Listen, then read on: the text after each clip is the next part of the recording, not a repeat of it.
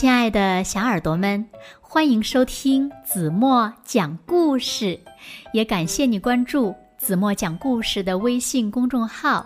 我是子墨姐姐。今天子墨要为小朋友们讲的故事呢，名字叫做《五颗小豌豆》。五颗小豌豆有着五个梦想，那么他们有没有实现自己的梦想呢？让我们一起来从今天的故事中寻找答案吧。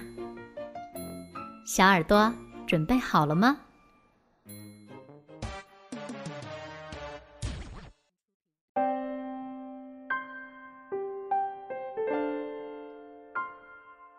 很久很久以前，在北京城附近的一个小花园里，五颗绿色的小豌豆静静的。躺在豆荚里，外面的世界应该都是绿色的吧？小豌豆们想。夏天，在充足的阳光中，豌豆荚一天天的长大了，加上有丰富的雨水滋润，小豌豆们长得越来越快。不多久。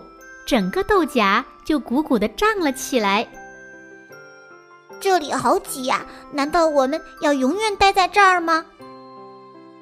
第一颗小豌豆嚷嚷起来：“我敢肯定，外面比这里好玩，也比这里宽敞多了。我要离开这个地方，飞到太阳上去。”他继续说。第二颗小豌豆也叫了起来。我要做点更有意义的事，我要飞到月亮上去。第三颗和第四颗小豌豆决定一起飞到皇宫里去，和皇帝一起吃午餐。你呢？你想去哪里？大家看着个头最小的那颗豌豆问道。第五颗小豌豆。歪着头想了一会儿，回答说：“我不管去哪里都行啊。”时间一天天的过去了，慢慢的，鼓鼓囊囊的豆荚变成了金黄色。小豌豆们已经等得不耐烦了，其他四个兄弟开始坐立不安起来。只有那颗。最小的豌豆依然心满意足的等待着。突然，豌豆们剧烈的晃动起来，不一会儿，豆荚“啪”的一声裂开了。一个小男孩伸过手，摘下五颗小豌豆。男孩看了看几颗豌豆，自言自语地说：“这些小豌豆。”正好可以当小豆枪的子弹呢。说着，他抓过第一颗豌豆，装进小豆枪，高高的射了出去。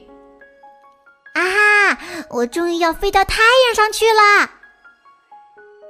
第一颗小豌豆在天空中兴奋地叫了起来。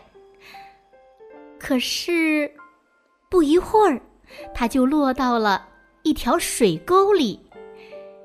一只鸽子连忙飞过来，把它吞进了肚子里。男孩拿起第二颗豌豆，装进小豆枪里，朝花园里射了出去。小豌豆落进了一口黑黑的井里。哇，原来月亮上这么黑呀！第二颗豌豆自言自语地说。不久，它就沉到了水底。一只青蛙跳过来，一口把它吞了下去。第三颗和第四颗小豌豆被小男孩射到了一个饭碗里，变成了皇帝的午餐。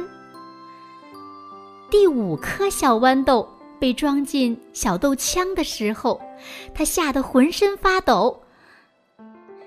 看来。该来的总会来的，唉。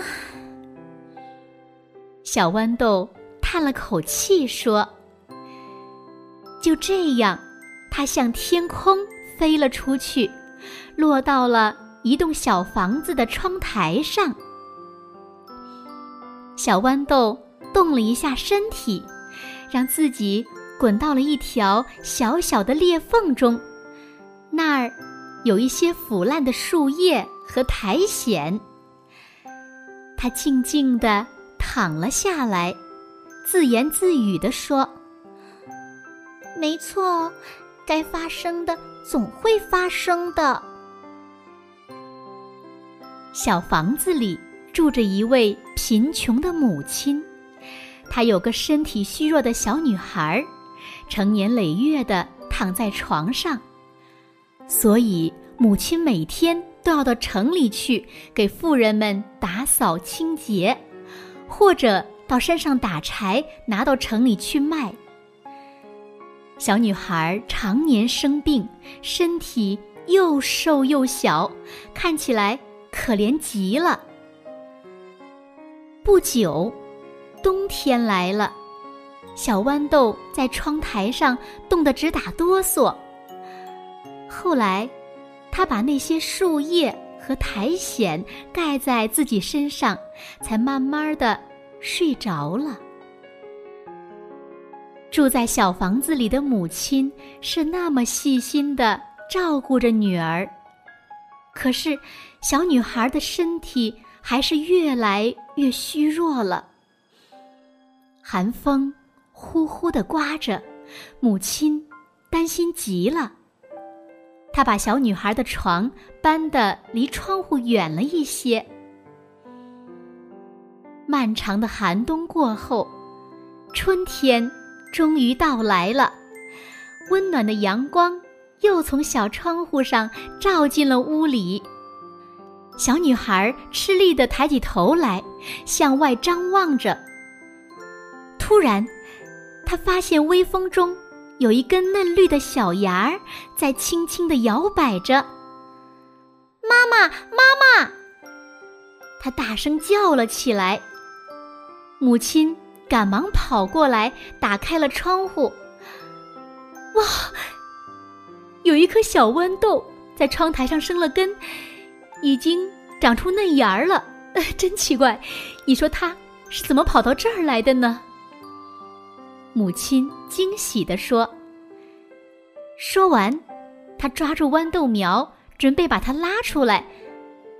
等等，妈妈，这是我的小花园。小女孩急忙说：“就这样，小女孩的床又被搬回了窗台边。从此，小女孩每天看着窗外，嫩绿的豌豆苗常常在温暖的春风中跳舞。后来，她又和妈妈一起为小豌豆搭起了一个小小的木架。”还用细绳绑得结结实实的，小豌豆苗开始越长越快了。不久，长长的藤就爬满了整个窗台。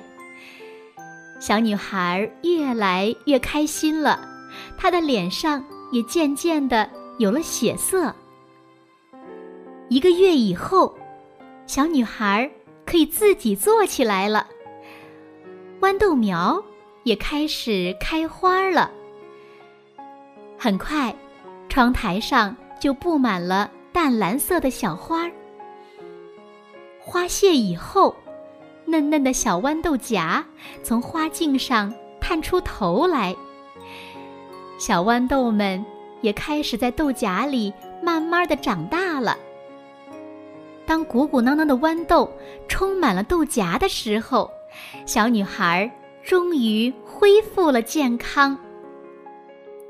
该发生的事，注定要发生的。小豌豆自言自语地说：“秋天又来了。”第五颗小豌豆看着已经裂开的豌豆荚，开心的露出了笑容。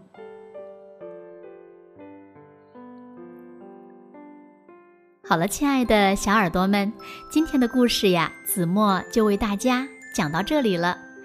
那今天留给大家的问题是：你们知道为什么小女孩恢复了健康吗？